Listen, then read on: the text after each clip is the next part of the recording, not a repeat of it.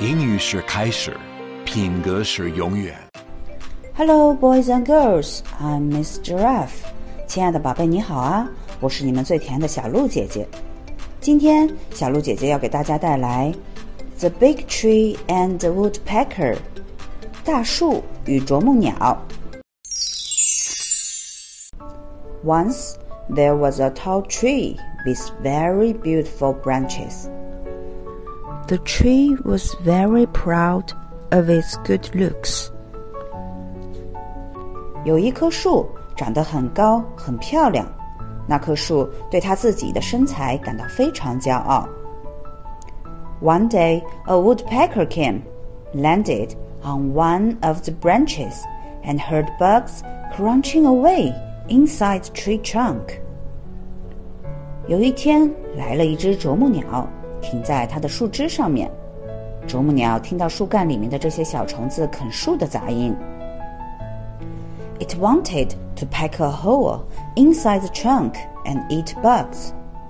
因此，想用它的长喙打一个洞，把这些小虫一个一个吃掉。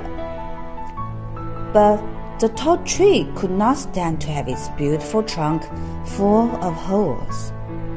不过，这棵树它不能忍受看到它漂亮的树干破成很多洞。It scolded the bird and chased it away. 所以他就骂了这只啄木鸟，把它赶走了。So the bugs inside the tree trunk kept eating and eating and eating. They grew bigger and bigger, and they gave birth to small bugs. 因此，这些小虫不断的吃，长得越来越大，而且生了很多小虫。Eventually, the tree trunk was completely empty. One day, a strong wind blew, and it blew the tree down. 慢慢的，小虫把整个树干吃空了。有一天，来了一阵强风，这棵高高的树就拦腰折断了。小故事大启示。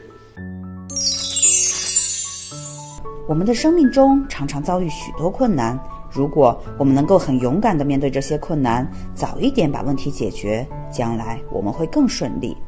上天给我们这些苦难，是为了让我们能够变得更坚强，能够成就更伟大的事情。想要让宝贝习得更多品格力，请继续关注小鹿姐姐哦。